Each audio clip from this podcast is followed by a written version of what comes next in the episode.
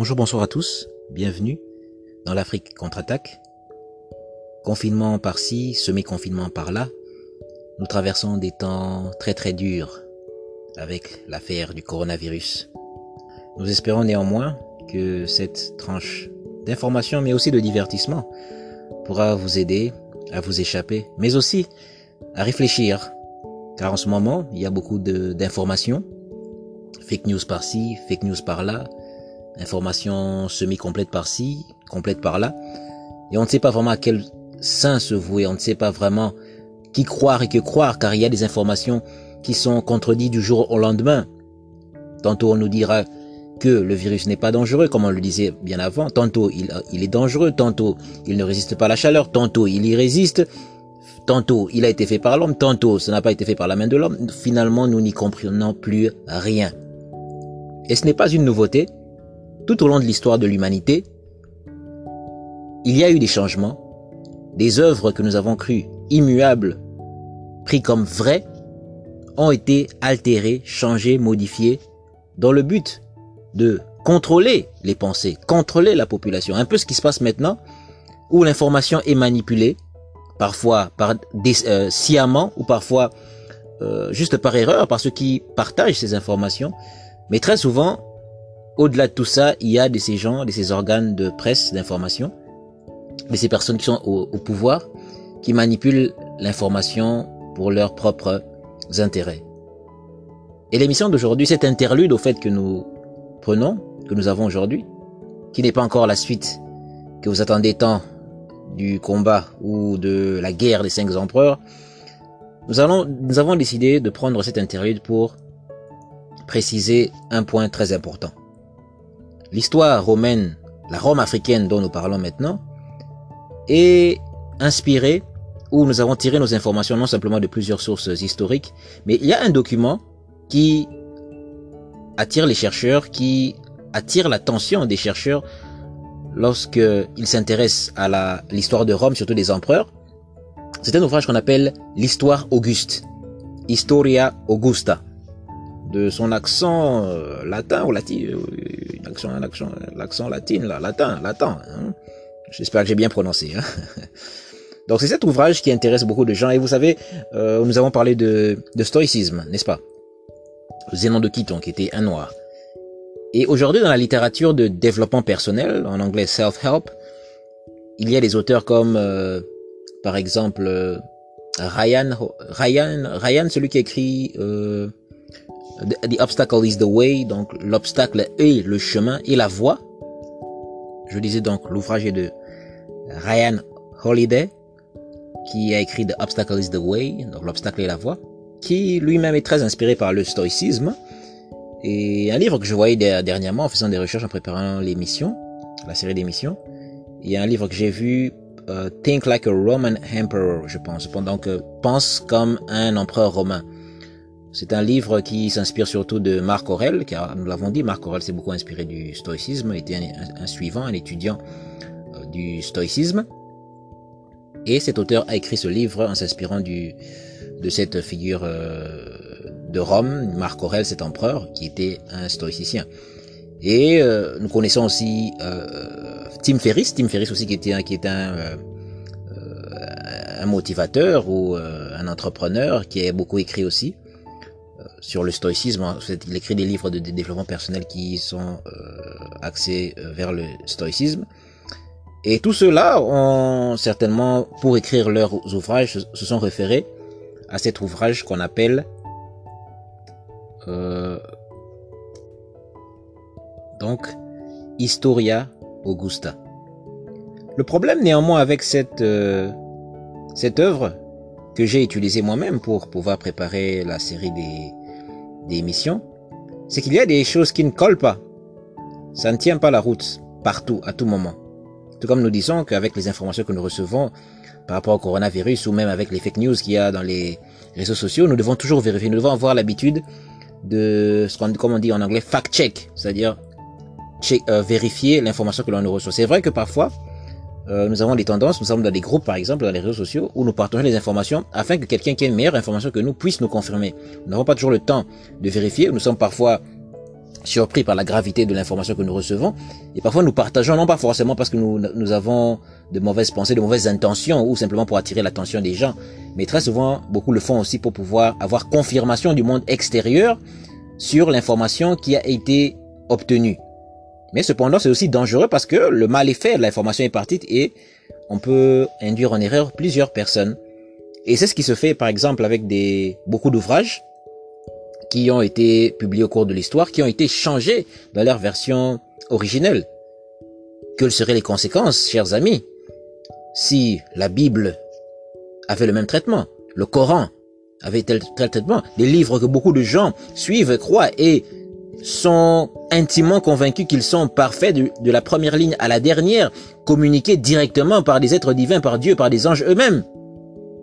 Quelles seraient les conséquences si l'on vous informait par exemple que Joseph, le Joseph biblique, le Joseph fils de Jacob, le Joseph d'Égypte, était en fait le mélange de deux personnages, dont l'un égyptien.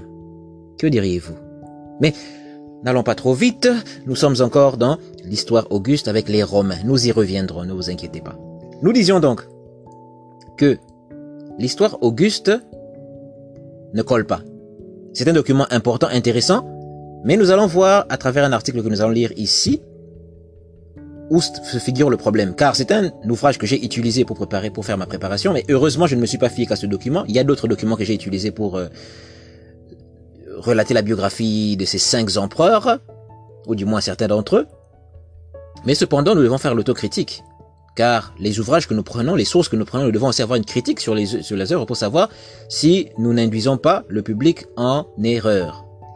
Cela étant dit, on saute dans la marmite, si on peut dire ça. Histoire Auguste. Donc j'ai pris un article sur Wikipédia. J'ai rappelé ici que Wikipédia n'était pas une source académique, mais nous la prenons ici comme document de première main dans le sens où, euh, bon, première main entre guillemets, hein, comme, document afin de pouvoir voir, savoir quelle est la pensée populaire sur l'œuvre. Et nous avons pris soin de vérifier si les informations sont sourcées. Donc j'ai vérifié les sources. Il y en a des sources qui sont académiques.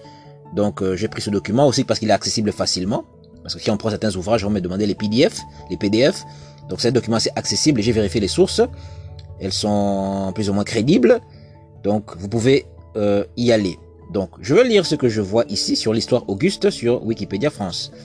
Que dit-on? On dit l'histoire Auguste est le nom que l'on donne couramment depuis le début du XVIIe siècle à un, recueil de biographies d'empereurs romains et d'usurpateurs du deuxième siècle et du troisième. Composé en latin, prétendument au début du IVe siècle, je répète, prétendument au début du IVe siècle, par une série d'auteurs inconnus par ailleurs, cet ouvrage s'est révélé être, de l'avis des historiens, le fruit d'un unique rédacteur anonyme de la fin du IVe siècle.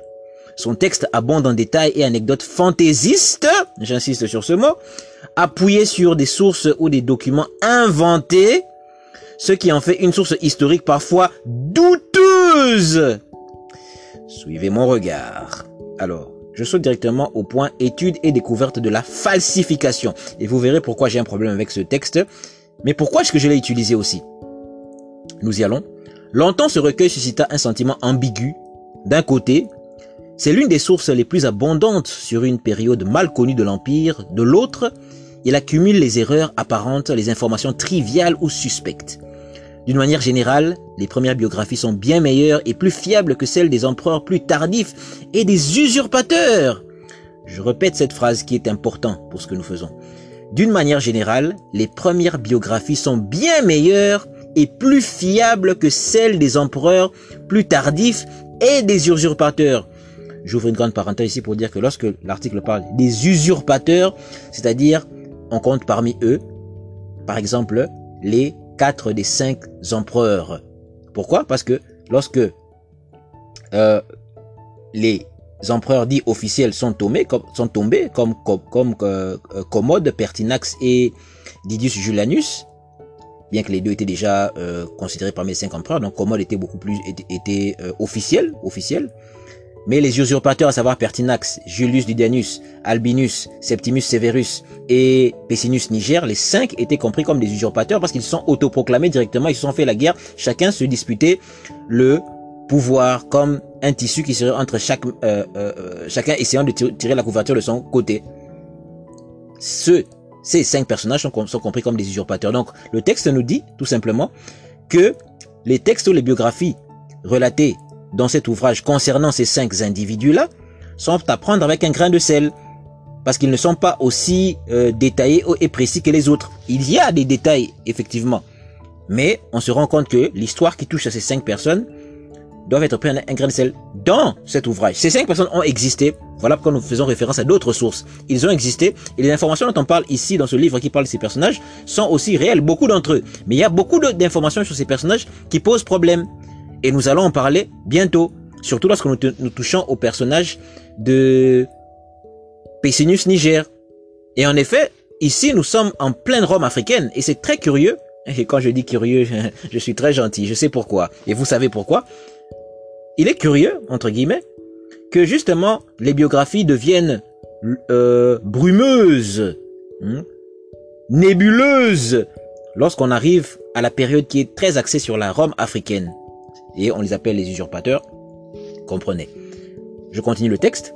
Tout en qualifiant ces compilations d'œuvres d'écrivains médiocres, quasi nulles sur le plan littéraire et sur celui de la vision historique, les lecteurs leur accordèrent jusqu'au 19e siècle une certaine importance historique, comme étant à peu près les seuls documents couvrant une période confuse malgré leurs défauts. Tout en les jugeant sévèrement, les historiens comme Edward Gibbon, Victor Duray, Dury, Duru ne contestaient ni l'existence des biographes ni la date de leurs ouvrages au début du IVe siècle et admettaient nombre de détails douteux et ici, il y a une référence euh, qui est Chantagnol en 94.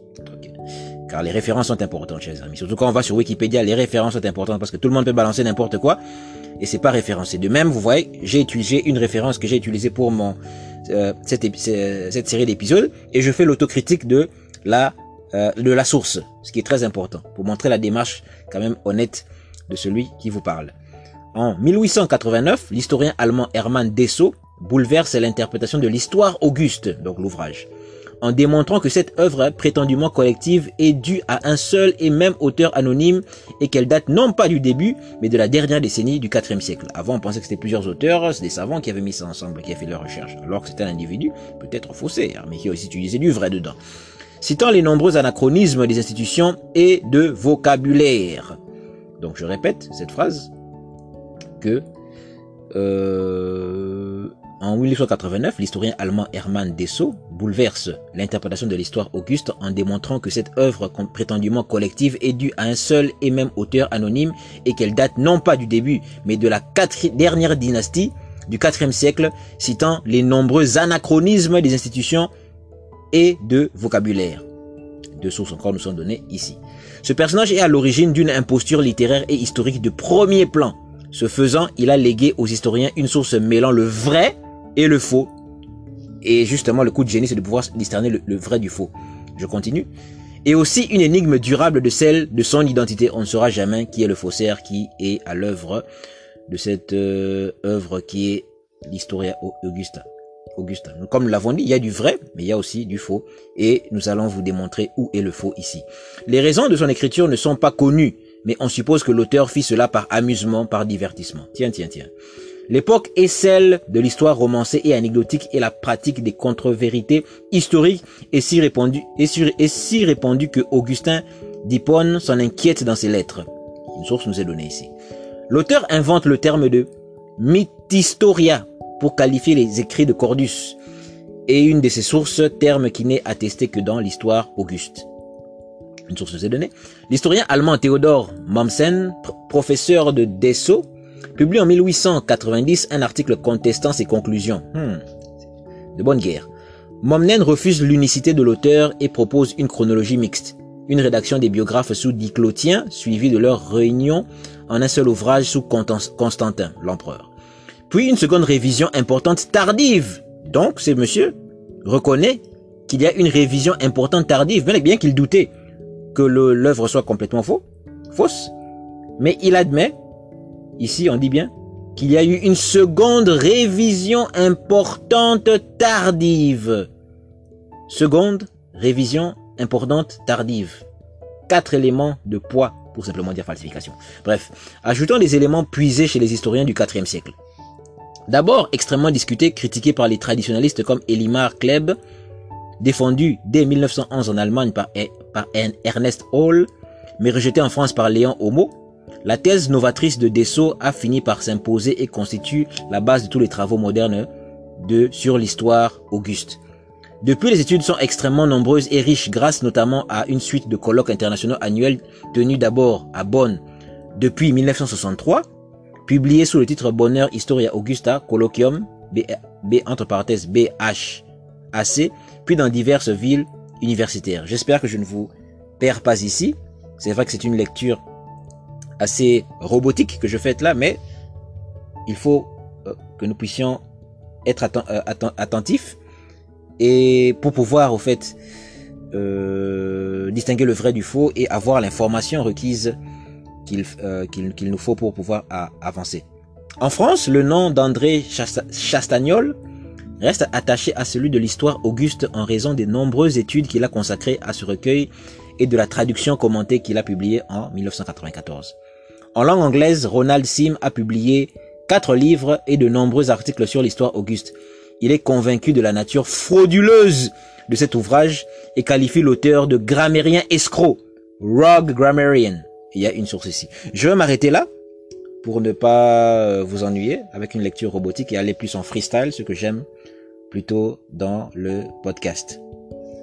Alors vous pouvez, euh, pour ceux qui veulent aller plus loin, comme je l'ai dit, c'est Histoire Auguste sur Wikipédia, euh, version française, vous pouvez y aller et faire vos propres recherches si vous y tenez sur cet ouvrage.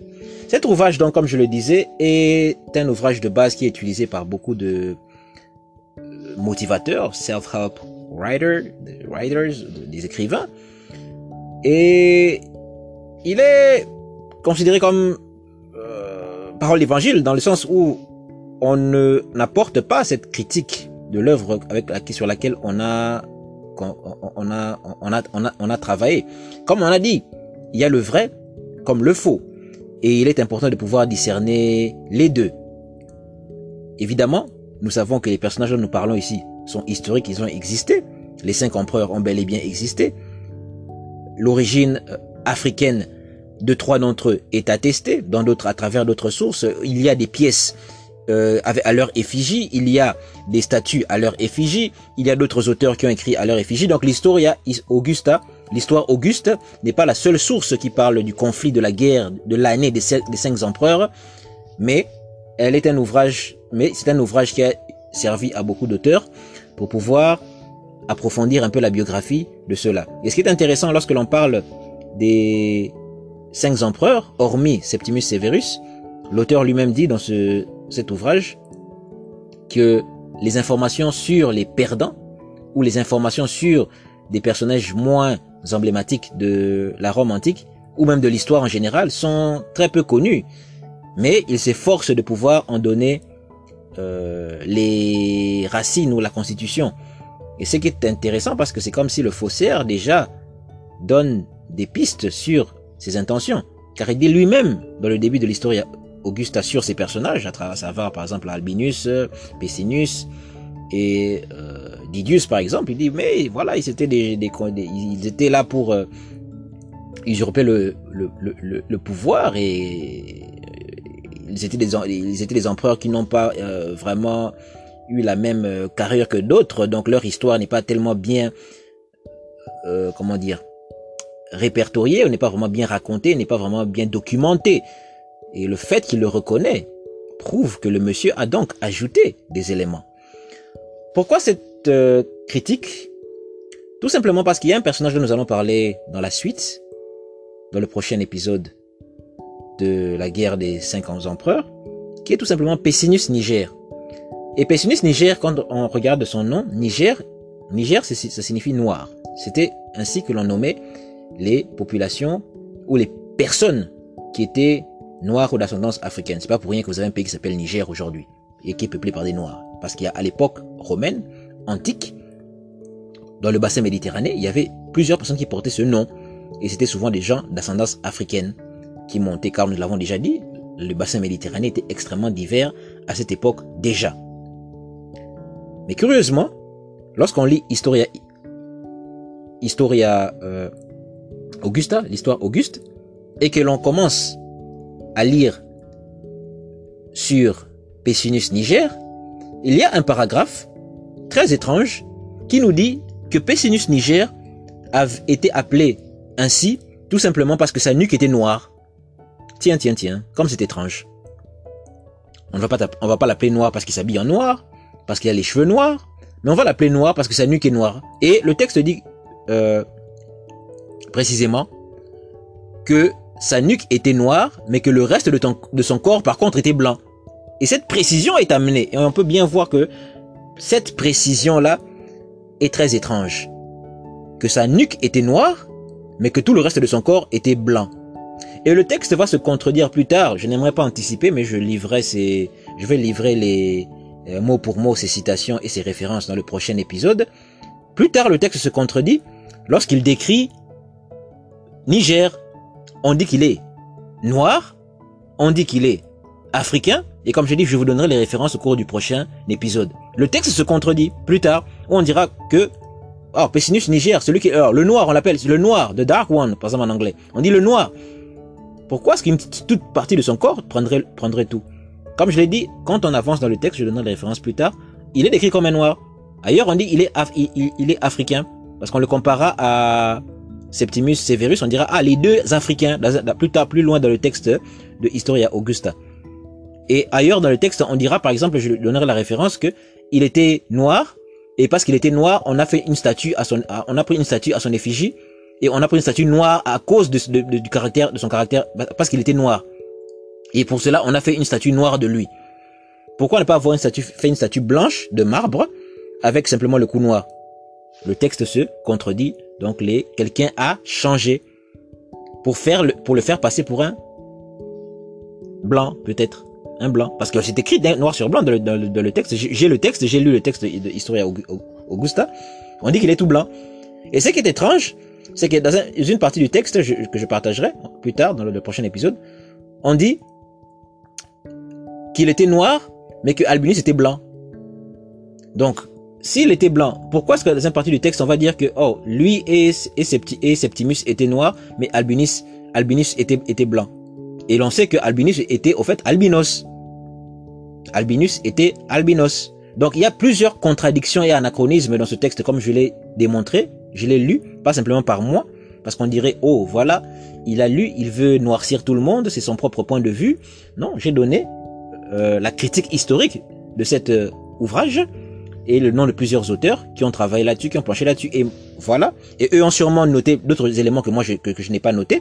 Mais moi, en lisant le texte, j'ai trouvé aussi beaucoup, euh, beaucoup de, de, de contradictions dans le texte. Ce qui prouve que ça, on a voulu falsifier les choses. Et de plus, comme je l'ai dit, il y a des représentations de Pessinus. Il y a des pièces de lui, il y a des statues de lui, des bustes de lui, où on peut très bien voir qu'il a, des, des, des, des lèvres très lipues, des lèvres très larges, africaines.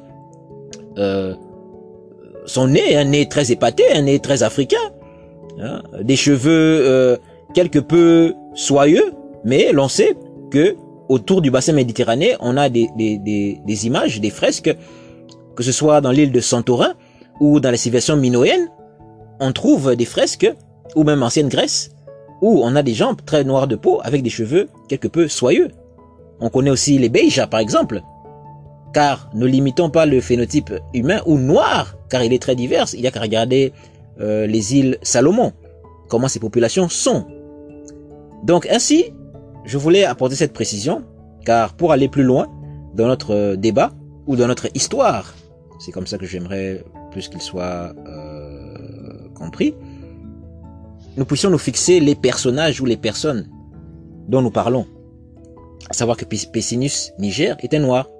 C'est écrit. Que ce soit dans l'histoire euh, euh, Augusta, il est noir. C'est écrit. Mais quelqu'un a falsifié, a voulu changer, a voulu mener les gens en bateau en ajoutant que, oh, ça, sa nuque était noire, mais son reste du corps était blanc. Et le texte se contredit plus tard, plus loin, en disant oh il était tout il, était tout noir il était africain comme euh, Septimus Severus oh on l'a fait une statue toute noire parce que lui aussi était noir le texte se, contredit même un enfant pourrait s'en rendre compte et nous avons donné ici les preuves montrant que le texte a été altéré qu'il y a eu des fantaisies et même l'auteur le faussaire lui-même euh, euh, vend la mèche en disant dès le début dès le début que euh, certaines personnes dont nous n'avons pas beaucoup d'informations. Il est très difficile de pouvoir dire qui ils sont. Mais curieusement, il va se lancer dans une euh, biographie très détaillée. Heureusement que nous avons d'autres éléments qui nous permettent de corroborer les choses et de pouvoir rejeter ce qui ne tient pas la route et non pas simplement ce qui ne nous plaît pas. Et nous avons donné le nom de ceux-là qui partagent cet avis qu'il y a bien eu travail de faussaire. Il est donc impérieux, chers amis, de pouvoir faire euh, la différence entre le vrai et du faux. Nous devons revenir à cette euh, mentalité logique, binaire parfois, où le 0 et le 1 peut être déterminé, car il n'y a que comme ça que nous pourrons trouver la vérité. En cette période de fake news, propagée par les réseaux sociaux, marchant par l'informatique, le code binaire, trouvé, comme vous le savez, à Tombouctou, qui a voyagé jusque au niveau de des Pays-Bas, grâce à certains voyageurs, le commerce qui se passait au niveau du Sahara. Cette logique de pensée qui est née en Afrique déjà, par les Africains, par la pensée de la logique, par des personnes comme Zénon de Quiton, dont nous, de dont nous parlons souvent. Cette pensée de réflexion doit toujours nous animer afin de pouvoir euh, juger qu'est-ce qui est vrai et ce qui est euh, faux. Car il y a beaucoup d'informations que nous recevons maintenant et nous devons en discuter. Voilà pourquoi en ce moment surtout, où il y a beaucoup d'informations que nous recevons, nous devons échanger, mais nous devons vérifier les informations que nous, que, que, que nous avons. Nous ne voulons pas pointer du doigt, nous ne voulons pas dire que nous sommes parfaits, plus que les autres, mais du moins il faut avoir le débat et les débats ne doivent pas être biaisés. Lorsque Cheikh Anta Diop a eu le colloque du Caire en 1974 sur euh, les origines de la civilisation égyptienne, Beaucoup sont venus avec des pensées tout à fait racistes, voulant dénier à l'Afrique ce génie civilisationnel. Mais à la fin, Diop et Obenga ont triomphé, démontrant que la culture africaine était bien celle qui était à l'origine des pyramides, des temples et de la civilisation de arrêts, si vous voyez ce que je veux dire. Quand j'ai commencé l'émission aujourd'hui, je crois qu'on en a fini avec euh, Pessinus Niger. Nous continuerons avec la suite de ses aventures dans le prochain numéro. Mais il y a un sujet dont j'ai parlé, parce que nous parlons de vérité, nous parlons de textes manipulés, nous parlons de textes changés, nous parlons de falsification, nous parlons de changement. Et j'ai parlé tout à l'heure de Joseph dans la Bible, qui est connu comme ce personnage célèbre, illustre, une histoire euh, fabuleuse, très motivante. Ce jeune garçon, vendu par ses frères, qui se retrouve perdu en Égypte, qui, à la suite de nombreux rebondissements, se retrouve en prison, accusé à tort d'un crime qu'il n'a pas euh, commis, se retrouve euh, comme par coup de baguette magique à la droite du pharaon et euh, parvient à interpréter des rêves. Grâce à ce don particulier d'interprétation des rêves il parvient à se hisser au sommet de l'État égyptien et à entreprendre toute une série de projets de construction euh, qui, comme qui dirait, pharaoniques euh, pour sauver euh, le croissant fertile, dira-t-on, de la famine. Histoire fabuleuse, extraordinaire, presque romanesque, dont les origines, au fait, pour ceux qui ne sont pas au courant, ont été trouvés réellement en Égypte.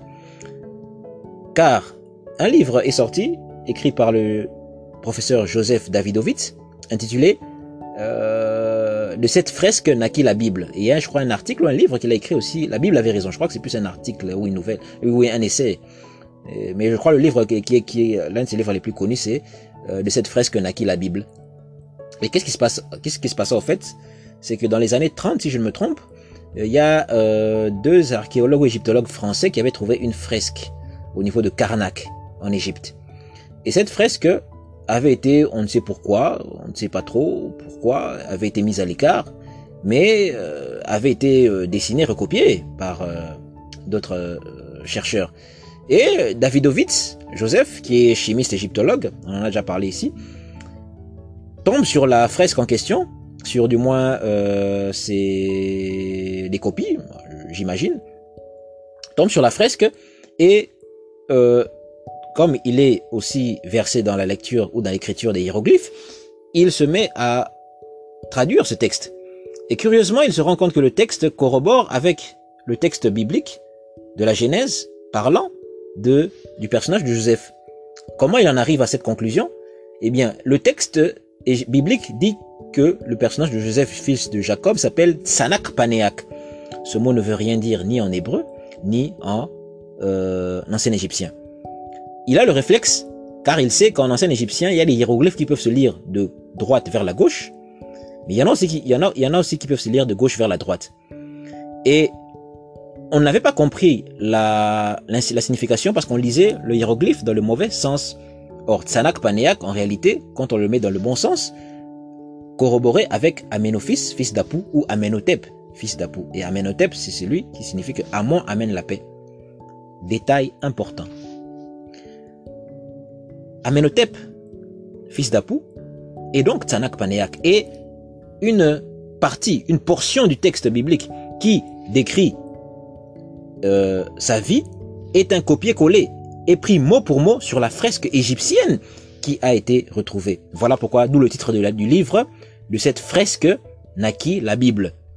Donc, beaucoup pensent encore que certains textes ou les, les textes bibliques du début jusqu'à la fin ont été peut-être euh, voilà dictés par un ange qui est descendu pour dire. Ça peut être vrai, je ne sais pas, c'est en fonction des croyances.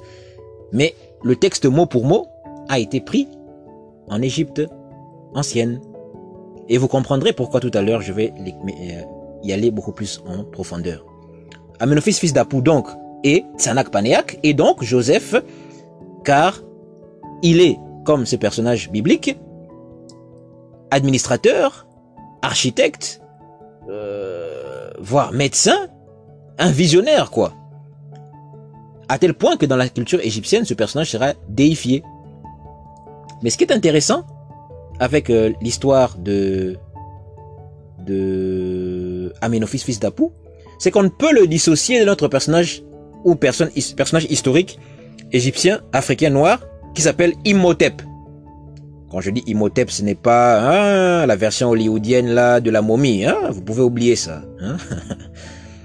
Imhotep, qui est un grand savant, qui est le grand savant par excellence égyptien, qui est le constructeur de la pyramide de Saqqara, hein, il a travaillé sous l'administration du pharaon qu'on appelle le Djoser, mais il faut savoir que ces noms-là ne sont pas réellement ces noms-là. Nous faisons aussi un travail euh, pour pouvoir euh, de, trouver euh, les prononciations africaines réelles. Nous faisons un, grand travail là-dessus. Je répète, pour ceux qui nous sautent sur le, wagon maintenant, qui rejoignent le train, de réécouter notre émission intitulée Nekongo, hein, Nekongo. Et il y a des éléments que nous avons rajoutés. Euh, nous travaillons d'arrache-pied là-dessus. Il y a des éléments que nous avons donnés, d'autres que nous avons qui, qui enrichissent encore cette cette euh, euh, prononciation là. nous aurons à les communiquer d'ici là. Donc, Imhotep travaille sur Djoser. Il n'a pas seulement régné sous Djoser, il y a d'autres pharaons. Je crois qu'il a régné sous trois ou quatre différents pharaons. Il est donc le constructeur de la grande pyramide de, de, de, de Saqqara, à ne pas confondre avec la grande pyramide de, de, de, Gizeh.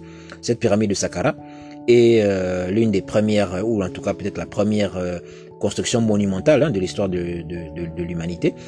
Et euh, Imhotep est connu comme un grand architecte, un grand médecin, un grand administrateur, un grand visionnaire, quelqu'un de tout simplement dingue quoi.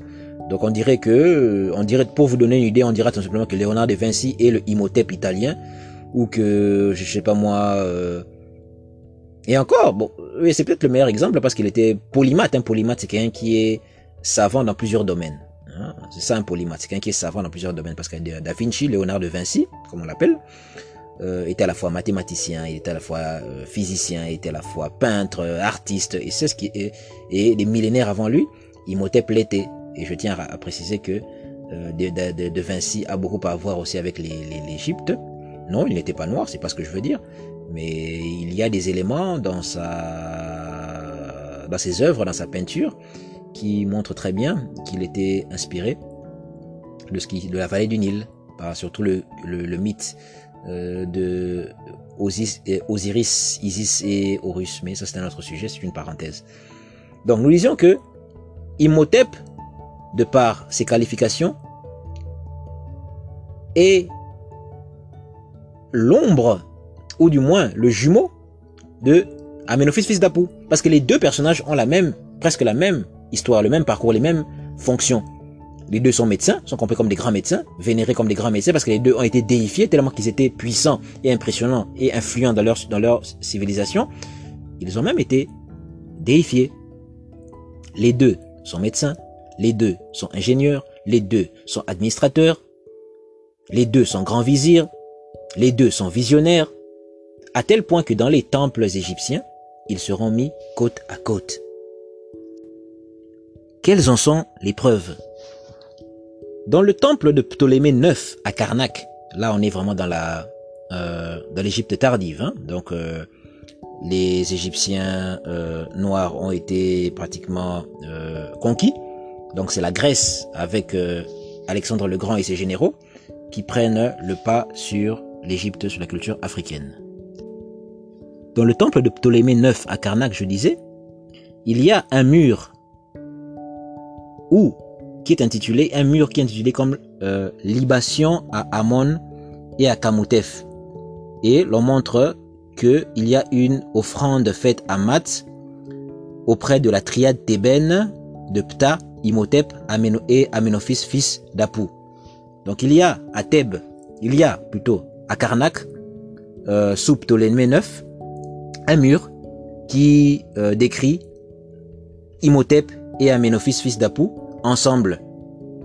Et ce qui est intéressant ici, c'est que les deux personnages qui sont représentés ici ont vécu, par exemple pour le cas de Imhotep, des milliers d'années.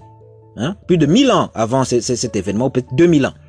Et de même, Amenophis, fils d'Apu, avant cette période ici des de, Ptolémées, qui est tardive dans l'histoire égyptienne, a vécu aussi euh, bien des siècles avant. Mais les deux euh, ayant été tellement, euh, comment dire, emblématiques, ont été associés. La preuve, par exemple, l'écart qu'il y a entre Imhotep et Amenophis, fils d'Apu, ou Amenhotep, fils d'Apu, c'est 1100 ans. C'est 1100 ans qui séparent ces deux personnages-là. Et nous avons eu à rencontrer parfois certaines personnes qui essayent de faire des gymnastiques avec les dates égyptiennes pour dire au fait que les deux personnes euh, ont vécu à la même période et c'est la même personne. Non, il y a réellement 1100 ans qui, 1100 ans qui, qui séparent ces, deux, personnages. Ce ne sont pas les mêmes. Mais étant donné que leur parcours était similaire, dans les temples égyptiens, ils ont été déifiés. Ce ces deux exceptions. Il y en a très peu qui sont comme il y a que ces deux-là. Et ils ont été déifiés dans les temples égyptiens, à tel point que dans les temples, on les mettait, on les voyait souvent euh, ensemble. Dans la culture égyptienne, à Thèbes notamment, Imhotep et Amenophis fils de Apu étaient considérés comme des frères divins à cause de leurs exploits similaires. Par exemple, on disait qu'ils avaient le même ba. Le ba, B-A, ça signifie l'âme. Voilà pourquoi nous, par exemple, on les appelle des Bantous. Hein, le ba, chez les anciens égyptiens, c'est l'âme, ce qu'ils sont. D'où encore, vous voyez la connexion entre euh, les civilisations bantoues et l'Égypte. C'est pas pour rien que cette racine ba, bien que ba aussi signifie euh, pluriel euh, dans les langues euh, africaines. On a Muntu, Bantu, ça montre le, le, le, le, pluriel aussi. Mais c'est aussi un mot qui renvoie à, à, à l'âme. Alors, dans les temples de Ptolémée IX, comme nous l'avons dit à, à, Karnak, euh, en Égypte, nous avons donc euh, cette, euh, un mur expose la libation à Amon de Kamutef, à, à, de Amon à Kamutef, offrant mat à la triade thébaine, donc à Ptah, Imhotep et Amenhotep, fils de Apu. De même, donc là je donne maintenant des, sources qui témoignent de ça, le papyrus de Boulak, l'hymne de Ptah à Karnak révèle que les deux hommes ont la même âme, donc le bas, ils ont le même âme, donc le bas. L'archéologue égyptologue euh, allemand Dietrich Wildang en parla beaucoup dans l'ouvrage Saint égyptien, de points, déification en Égypte pharaonique, œuvre qui est parue en 1977. Alors, qu'est-ce qui démontre encore que les deux personnages ont été fusionnés en un seul, l'épisode du mystérieux, des mystérieux cauchemars du pharaon biblique est directement tiré de l'époque de Imhotep. Il y a sept années de famine et de sécheresse et Imhotep résolvera le problème après avoir reçu une révélation dans un rêve. N'est-ce pas familier? Ce récit a été probablement incorporé au récit de Joseph lorsque la Septante, première Bible, fut écrite sous les Ptolémées. En effet, la stèle de la famine daterait de l'époque ptolémaïque quand les Grecs avaient envahi l'Égypte vers le deuxième siècle avant Jésus-Christ. La Septante est curieusement traduite ou écrite à la même période. Le titre de Pharaon étant postérieur au 8e siècle avant, après Jésus-Christ en Égypte, les cinq premiers livres bibliques ne peuvent avoir été écrits avant le 8e siècle. Ce terme grec Pharaon n'existait pas encore. Or, Moïse aurait dû être un témoin oculaire des événements. Le titre, bon, évidemment, euh, Moïse n'est pas n'est encore né sous l'époque de euh, Joseph, donc on dirait qu'on dit que c'est lui qui a écrit la, la, Torah, on dit que c'est lui qui a écrit les premiers les euh, premiers livres inspirés. Hmm? Inspirés, excusez-moi, Moïse est déjà né après Joseph, il vient après, justement, mais il est au contact des, des archives égyptiennes. Donc il connaît le temple d'Amenophis fils d'Apou parce que temple, et, euh, fils d'Apou, lorsqu'il euh, commence à, disons, régner ou à gérer ou à co-gérer en Égypte, il fait construire plusieurs temples. Et dans ces temples, on il y en a qui disent que euh, parmi ceux qui sont allés à Amarna, car Amenophis fils d'Apou était sous Amenhotep III, qui était le père ou le grand-père d'Akhenaton, et beaucoup pensent que la fameuse euh, crise euh, des Hébreux qui sortent a été influencée par la politique d'Akhenaton. Et Akhenaton aurait peut-être pu être influencé par Amenophis, fils d'Apou. Ce sont des, des, des, des, parenthèses. Mais si Moïse, qui était, était puisqu'il a été enseigné à toute la sagesse des Égyptiens, comme il est écrit dans la, dans, la Bible, a été, réellement, était, était auteur oculaire de toutes ces, choses, dans les textes les plus anciens, rien ne nous dit qu'évidemment nous avons les textes les plus anciens, nous avons des textes qui, ces mêmes textes les plus anciens que nous avons, sont des copies de copies de copies de copies. Donc on ne dit pas que la, la version la plus vieille des papyrus ou des écrits que nous avons les documents de la Bible est l'original. Nous ne disons pas ça même les experts ne le disent pas. Ce sont des copies de copies de copies de copies. Et peut-être que dans ce processus de copie, des choses ont été modifiées et changées. Ça c'est euh, euh, certain. Mais dans les plus vieilles copies que nous avons justement, il n'y a pas le titre de Nesut Biti. Le titre de Nesut Biti, c'est ainsi qu'on appelait le roi. On appelle le roi Pharaon, alors que Pharaon, c'est un terme qui apparaît euh, un peu, à peu près vers la 25e dynastie avec, euh, avec euh, Tarka. C'est-à-dire qu'il y a un terme égyptien qui ensuite sera grécisé pour, euh, ou, euh, ou comment dire, européanisé pour dire Pharaon. Mais avant ça, on appelle, c'est le Nesut Biti, donc celui qui est à la fois le roi du nord et le roi du sud de l'Égypte. Ce terme-là n'est pas là dans les, à chaque fois qu'on parle du roi d'Égypte. Donc, ce qui pose problème, ce qui prouve que l'écriture a été faite postérieurement parce qu'on parle déjà de Pharaon. Donc, un terme utilisé beaucoup plus par les Grecs, ce qui prouve que le, texte a été écrit sous période euh, grecque et non pas euh, beaucoup plus euh, tôt que ça. Donc, nous disions, le titre de Nesut Biti aurait dû être employé dans les textes originels s'ils étaient d'époque, c'est-à-dire quand les événements se, se passaient. Esdras aurait probablement, Esdras à qui on attribue l'écriture les, des, euh, des premiers, parce qu'il y a trois versions. Il y a Moïse qui a écrit, il y a Esdras qui aurait écrit, et puis il y a tout simplement la Septante, lorsque les, fameux 72 euh, sages sont venus se rassembler là, en plein Égypte euh, ptolémaïque, pour écrire la, la, la, la Torah. Et le chiffre 72 est très très important. Pour ceux qui sont férus d'égyptologie, ils savent que ce, chiffre-là est suspect. Nous savons à quoi, il, à quoi il, correspond. Nous en parlerons une autre fois. Ce n'est pas un chiffre anodin. C'est un chiffre très important, mais nous en parlerons une autre fois. Esdras aurait probablement contribué à l'écriture des Pentateuques, mais la formation finale se passe sous les Ptolémées et les Juifs, mélangeant plusieurs principes des temples africains. Nous voyons donc que lorsque les Pentateuques ont été écrits, lorsque l'histoire de la Genèse a été écrite, la majorité ou beaucoup d'éléments ont été pris ces éléments, ont été pris en Afrique. Comme nous l'avons dit avec le livre de Davidovitz, de cette fresque naquit la Bible. Le texte, mot pour mot, est dans les fresques égyptiennes. C'est un texte africain dans les, dans, les temples africains, égyptiens, qui a été pris pour passer dans, dans la Bible. Tout simplement parce que, à cette époque où ça a été écrit, à propos de ce sujet-là, il y avait une résurgence ou une continuité du culte de Amenophis, fils d'Apou, et de Imhotep en même temps. Ils ont été considérés comme des jumeaux. On dit qu'ils ont la, même âme.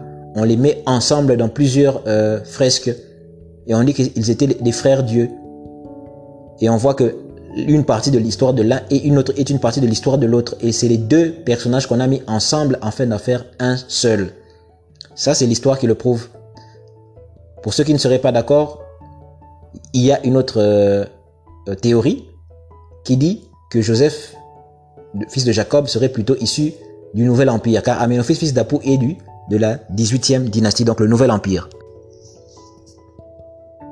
Donc nous disions qu'il y a une autre théorie qui parle du moyen empire, que Joseph serait plutôt euh, du moyen empire égyptien, car il y a l'Afrique vous savez, il y a le pré-dynastique, il y a le, il y a l'ancien empire avec euh, euh, celui qu'on appelle Narmer, et ensuite il y a le moyen empire avec, ça va commencer avec euh, euh, Monto, Otep ou Mongo Otep, ensuite il y a le nouvel empire qui va commencer avec, euh, je crois, Amos et Kamos, hein, lorsque les, les Ixos seront, seront chassés de, l'Égypte. Alors, Joseph, fils de Jacob, est donc du Moyen Empire, avec Amenhotep III.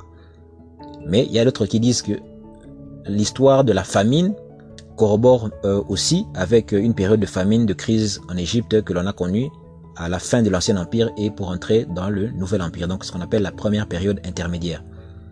Il y en a qui veulent euh, situer Joseph là parce que à, cette époque-là aussi vers le moyen euh, vers le, euh, le, le moyen empire ou période intermédiaire qu'on a des famines en, en Égypte. Et il y a une immigration massive de peuples de l'Orient vers la 12e dynastie qu'on voit par exemple dans le temple de Knomotep. Donc entre la première période intermédiaire et le moyen empire, on voit qu'il y a une entrée euh, d'étrangers en, Égypte et on a aussi le récit de famine. Mais si, bien quand même Joseph serait mis à cette époque-là, mais ça, serait assez troublant parce que comment pouvons-nous avoir alors l'histoire d'Amenophis fils d'Apou copié-collé dans les textes bibliques?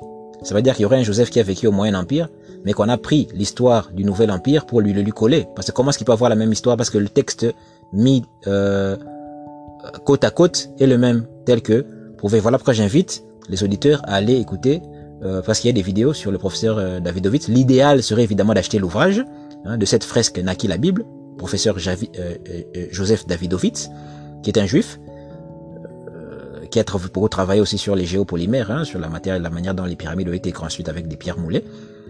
Je vous invite à, à, à vous documenter, car nous sommes arrivés à... Le, le, ce qui a motivé ce sujet, c'est justement l'ère dans laquelle nous nous, nous nous trouvons, où avec surtout ce qui se passe avec le coronavirus, il y en a qui se jettent dans la prière, il y en a qui se confient totalement dans la science, et il y en a qui ne savent même plus à quoi, à, quoi se, se, se vouer. Et si on pouvait mettre les deux ensemble, si les gens pouvaient réfléchir, nous avons toujours dit ici que nous ne parlerons pas de foi des gens. Nous ne sommes pas ici pour attaquer les religions des gens, ce que les gens croient. Nous ne sommes pas ici pour, euh, comme malheureusement beaucoup de euh, sites ou plateformes sont devenus des, surtout lorsqu'on s'intéresse à, l'histoire africaine, hein, c'est simplement devenu des, des espaces de boutade pour les religions des autres, les pensées des autres. Et c'est compréhensible parce que ces, ces, religions ont fait beaucoup de mal au continent africain, très, très souvent. C'est compréhensible. Mais nous voulons aller élever le débat. Nous ne voulons pas rester dans la mélanité des anciens Égyptiens, mais nous voulons être plutôt dans la culture des anciens Égyptiens, dans la culture africaine, dans l'humain, et ce n'est pas parce qu'on dit africain, parce que c'est pas parce qu'on dit que ce, euh, telle culture ou telle euh, habitude vient du continent mère que nous allons forcément accepter. Nous allons user de jugeote pour réfléchir. Est-ce que l'excision, par exemple, c'est africain? Est-ce que la dot, c'est africain? Qu'est-ce que ça veut dire même africain? Nous devons réfléchir et ne pas simplement agir dans l'émotion. Voilà pourquoi nous insistons sur le stoïcisme. Voilà pourquoi nous voulons insister sur l'intelligence émotionnelle. Car les personnages que nous allons côtoyer ou que nous côtoyons déjà sont empreints de stoïcisme, c'est-à-dire qu'ils ont cette frugalité, ils ont cette maîtrise de soi, de pouvoir pour pouvoir attaquer les problèmes. Et nous ne voulons pas être ici ce sujet que j'ai choisi. Je sais que c'est un sujet chaud, terrible, qui peut-être m'attireront les foudres de certains, qui me diront mais comment peux-tu dire ainsi L'histoire de Joseph, elle est vraie de bout en bout, car cette histoire est aussi dans le Coran, si je ne m'abuse. J'espère que je ne dis pas de bêtises, j'ai vérifié. Et beaucoup diraient, mais le Coran a été dicté par l'ange Gabriel directement, donc euh, comment peux-tu dire que c'est faux? Et les textes bibliques aussi, on sait que c'est prophétique et ceci, cela. Nous ne parlons pas de foi ici, nous parlons d'histoire, de comment les choses se sont passées réellement. Et nous devons savoir que même le même Joseph, lorsqu'il parle, il dit que sa famille est comme douze étoiles, qu'il rêve un jour, ou, ou était une nuit, que onze étoiles ou dix se prosternent devant lui, dont deux étaient le soleil et la lune, c'est-à-dire ses parents. Le père, le soleil, la mère, la lune, et ses frères des étoiles. Ça vous rappelle quelque chose?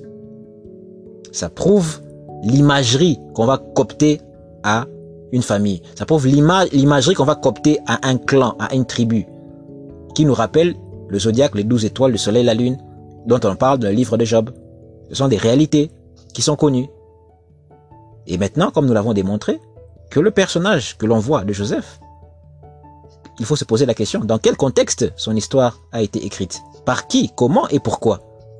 Et lorsque vous vous approchez de l'histoire, de la rédaction des Pentateuques, des premiers livres, de la Genèse notamment, vous vous rendez compte que c'était des Juifs qui étaient au niveau de l'Égypte, sous les Grecs, au moment où le culte d'Aménophis, fils d'Apou, dit Joseph, et de Imhotep était à son paroxysme, que les, gens y venaient pour être guéris, car les deux étaient considérés comme des super médecins, des guérisseurs. Et nous savons par exemple que euh, qui était l'une des premières femmes médecins, euh, euh, euh était aussi euh, bien connue en Égypte. Je crois que je ferai aussi une autre interlude sur la santé, parce que avec tout ce qui se passe, le système de santé, j'aimerais un peu parler sur le leg africain dans le système de santé mondial. Qu'est-ce qu'on a porté à, à, à, à, à l'humanité? Comme je l'ai dit maintenant, beaucoup soit se réfugier dans la science, soit dans la religion, dans la prière. On n'est pas ici pour juger, mais pourquoi les deux ne pourraient pas aller de pair? Nous ne voulons pas juger, mais nous voulons que les gens utilisent leur cerveau, leur réflexion. Car beaucoup se jettent dans les églises, comme j'ai vu dernièrement, avec les, mais qu'il faut toujours vérifier toutes les sources. Hein. Quelqu'un qui a été infecté, qui fuit l'hôpital et qui va dans un temple pour prier afin d'être sauvé et du coup infecte beaucoup de gens. Combien d'histoires n'avons pas vu, nous vu dans cette semaine, de personnes, des chefs de, de temples ou religieux qui ont infecté beaucoup de leurs fidèles parce que voulant défier le corona. Hmm. Nous en parlerons un peu plus dans l'émission destinée à la santé, car c'est d'actualité et beaucoup qui sont en confinement, je crois que ça pourra être une source d'enrichissement pour chacun d'entre nous. Nous devons donc pousser la réflexion. Chacun a sa religion, chacun a ses croyances. Je n'entre pas dans ce débat-là. Moi, mon travail, c'est simplement de montrer les faits historiques. Et s'il y a matière à débattre, on peut en débattre avec les faits historiques. Car il faudrait que ce en quoi vous croyez soit aussi, pouvoir, soit aussi, euh, aussi parfois justifié par des éléments quand vous voulez entrer dans ce débat-là. Si vous voulez croire sans voir, c'est légitime. C'est ce que nous a donné la civilisation. Croire sans voir nous a aussi donné la civilisation. C'est une vision, une formation de ce que l'on croit et on invente des choses. On développe des choses. Même quand les gens disent que ça va pas marcher, on invente. On sait que les plus grandes histoires d'entrepreneurs ont été faites de cet élément-là. On va pas, on, ne va pas euh, en débattre ou en juger. C'est ce qui fait l'être humain, sa foi. C'est important. Mais dans le même temps, nous devons réconcilier cette foi avec la science, avec l'intelligence, avec les faits, avec la recherche, avec le questionnement. C'est extrêmement important. Donc pour résumer, nous parlions de Historia Augusta, car on va bientôt terminer. Nous disions que ce texte, qui est certes important, intéressant, qui a des faits réels, a aussi beaucoup de fantaisie. Et nous, notre mission aujourd'hui a été d'aller relever les fantaisies qui ne tenaient pas la route au niveau du personnage ou de la personne historique de Pessinus Niger, qui est un noir authentique, mais que les textes veulent falsifier en disant qu'il était blanc et que son cou, était noir. Comme nous disons, nous ne sommes pas des racistes ici, nous croyons en l'origine monogénétique de l'humanité, que la diversité est une richesse, et par, entre parenthèses, j'aimerais aussi ajouter le point qu'il y a une fausse euh, pensée qui aussi traverse les réseaux sociaux disant que L'une des raisons pour laquelle l'Afrique a échoué, c'est parce qu'il y avait une trop grande diversité, parce que l'Afrique c'est le plus continent le plus divers et cette diversité n'a pas eu, n'a pas su être, se, rallier autour d'un idéal commun. Ce qui est faux. Qu'est-ce que la Sematawi Qu'est-ce que l'union de la haute et de la basse Égypte? Qu'est-ce que le mot Nesut Biti veut-il dire? Ne veut-il pas dire l'union de la haute et de la basse Égypte? Ne veut-il pas dire l'union de plusieurs tribus, les 42 noms, les 42 tribus qui étaient mises ensemble afin de pouvoir ériger la civilisation telle qu'on la connaît? Et on sait que c'est de là que tout est parti. Donc, Parfois, la faiblesse, la paresse, tout simplement, empêche les gens de pouvoir voir plus loin. Et d'où, voilà pourquoi je ne veux pas combattre le principe de foi, car le foi la, foi et la ferme assurance sur ce que l'on espère, une démonstration de ce que l'on ne voit pas. Et quand on ne voit pas une Afrique unie, il y a de ces visionnaires-là qui la voient et qui mettent des choses en, commun pour arriver à cet idéal-là. Mais la science est toujours à côté. Car dans les temples égyptiens, il y avait de la science. Il y avait du scientifique, il y avait de l'expérimentation. C'est ça qui a donné la pyramide. Car la grande pyramide, c'est pas quelque chose qui est fait par intuition. C'est de la logistique à, de haut niveau. À tel point que même aujourd'hui, ça donne des migraines aux ingénieurs. C'est de la logistique de haut niveau. Et nous l'avons dit que le stoïcisme est aussi avait été développé par un noir. Donc nous devons nous réconcilier avec la science, nous devons nous réconcilier avec la, la, la réflexion, nous devons nous réconcilier avec ce qui fera que nous allons de, irons de l'avant. Nous en parlerons dans l'émission sur la, sur la santé. L'Afrique a besoin, et les prières, la prière de beaucoup d'Africains, ce sont ces scientifiques qui sont là, ce sont ces gens que nous devons encourager, financer, pour qu'ils nous apportent des solutions. Car ceux-là qui veulent mettre tout dans la foi, lorsqu'on leur propose au travail d'avoir une assurance santé, ils disent pas non. Ils disent pas non. C'est vrai qu'il y a des groupes religieux, dont je ne citerai pas le nom, qui, eux, sont catégoriques. Lorsqu'il y a une solution médicale qui arrive, ils disent carrément non. Ça n'engage que on respecte ça.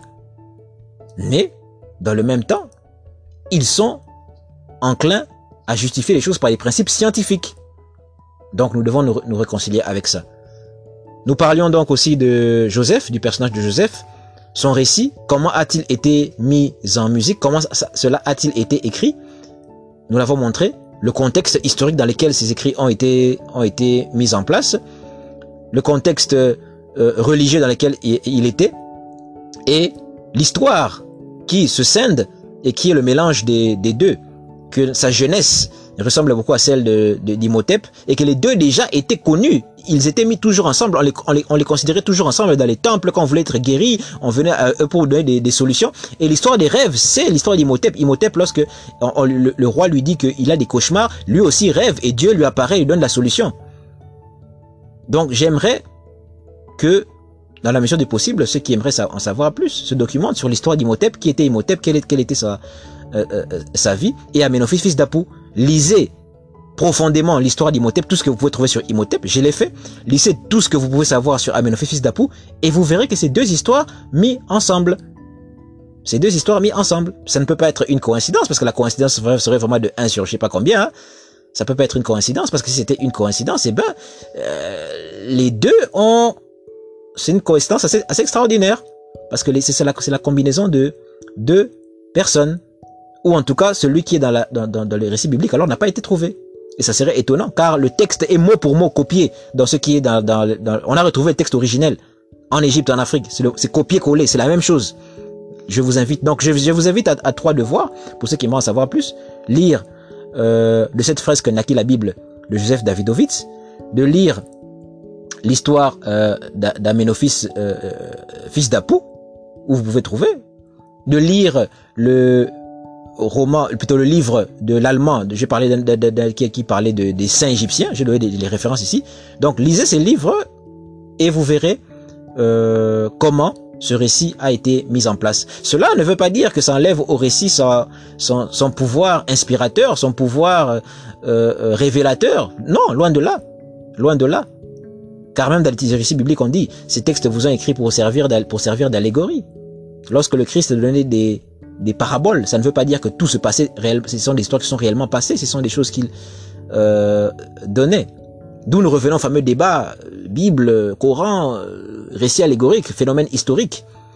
C'est là où il faut pousser le boucher un peu plus loin avec euh, des chercheurs comme Bart Ehrman par exemple, Thomas Romer, Elisabeth, euh, euh, Israël Finkelstein, pour aller beaucoup plus loin. Comme nous l'avons dit, nous ne sommes pas ici pour parler de foi. Au contraire, ça boosterait la foi, ça boosterait l'intelligence de beaucoup de savoir ce qui s'est passé, de pouvoir dissocier le politique du religieux, le spirituel du matériel. Ça serait très intéressant.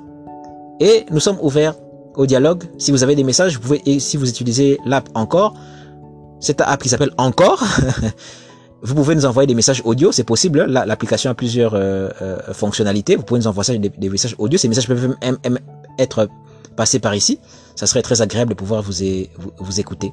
Nous en avons donc fini avec cette euh, partie. Et si nous n'enchaînons pas avec la guerre des cinq empereurs, nous passerons peut-être à, l'émission sur la santé et l'Afrique. En ce moment de coronavirus, protégez-vous, soignez-vous, et je vous, je vous souhaite en tout cas tout le bonheur possible. Merci beaucoup. À plus. Bye bye.